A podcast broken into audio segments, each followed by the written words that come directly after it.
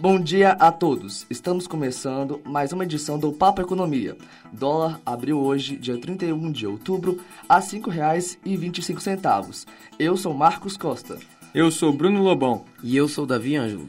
No programa de hoje, vamos falar sobre os lanches da Copa do Mundo, sobem valor e atingem a inflação mais alta da história, investimento das campanhas políticas dos candidatos e a queda da Ibo, na Ibovespa no período antes da eleição.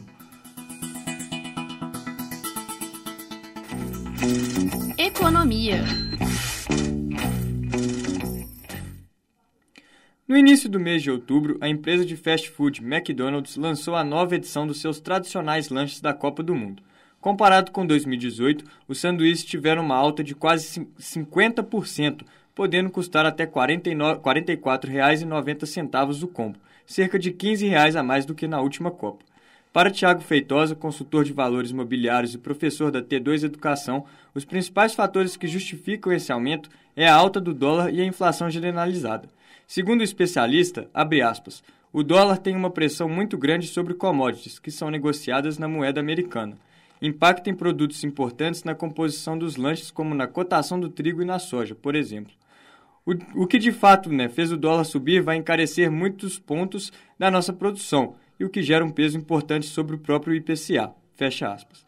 Corrigindo o valor desses lanches pelo IPCA acumulado no período, o preço final seria de R$ 38,23, próximo dos R$ 38,90 do MEC Brasil. Já outros lanches, considerando a variável do dólar, seria reajustado para R$ 41,20, um valor parecido com os R$ 44,90 comercializado atualmente. A diferença se explica pela margem de lucro da empresa no, nos lanches considerados internacionais. O McDonald's fornece oito opções de combos e o cliente poderá escolher entre Brasil, Catar, Argentina, Espanha, Estados Unidos, Alemanha, França e México. Os lanches serão disponibilizados um a cada dia da semana e a promoção terá duração até o fim do Mundial. Repórter Bruno Lobão. Época de eleição finalizada, segundo turno concluído, resultados obtidos tanto para governadores que não haviam sido eleitos no dia 2 de outubro, quanto para presidente da República. Mas falando agora sobre ambas as campanhas políticas, como Lula e Bolsonaro organizaram e investiram a maior parte de seus anúncios online. Segundo pesquisas realizadas pelo portal G1 da Globo, os dois candidatos à presidência haviam concentrado seus maiores investimentos em anúncios nos estados do Rio de Janeiro, Minas Gerais e São Paulo.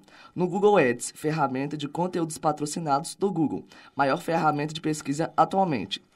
Enquanto Bolsonaro investiu cinco vezes o valor que havia orçamentado, o petista reduziu. Os dados divulgados pela própria empresa relataram que a, o até pre, então presidente da República havia investido pouco mais de 19 milhões de reais, onde 8,6 milhões desse valor se concentraria nos três estados do Sudeste. O resto da quantia, 6,21 milhões, foi para Bahia, Paraná, Rio Grande do Sul, Pernambuco, Ceará, Santa Catarina e Goiás. Voltando para o investimento de Lula, seu orçamento é proporcionalmente maior no Sudeste, onde 55% dos valores foram aplicados nos três maiores colégios eleitorais do país. No entanto, o valor de 6,7 milhões é inferior ao de Bolsonaro e apresenta redução de quase 70% ao investido pela campanha do PT no primeiro turno em São Paulo, Minas e Rio. Bolsonaro investiu cinco vezes mais no mesmo período. Repórter Marcos Costa. O Ibovespa, índice de Bolsa de Valores do Estado de São Paulo, fecha a queda na última sexta-feira, dia 28, antes do segundo turno. O índice, recusou, o índice recuou 0,09 a 114.539 pontos. No dia anterior, o índice havia registrado uma alta de 1,66% a 114.641 pontos. Com os resultados de hoje, o índice acumula uma queda de um pouco mais de 4% por semana. No mês, a alta de quase 4,10% e no ano é quase de 9,30%. Um grupo financeiro multinacional chamado Goldman Sachs pronunciou a respeito de como acha o mercado financeiro deve reagir ao período após as eleições. Abre aspas. Reagir positivamente aos sinais de paz social, estabilidade política e econômica, né, de, for de reforma que alavanque o investimento e crescimento. Fecha aspas. Repórter Davi Ângelo. E assim encerramos o nosso Papo Economia matinal.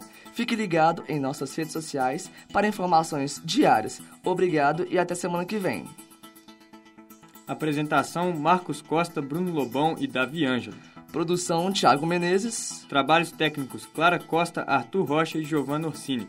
Coordenação Getúlio Nuremberg. Obrigado pela audiência e até a próxima.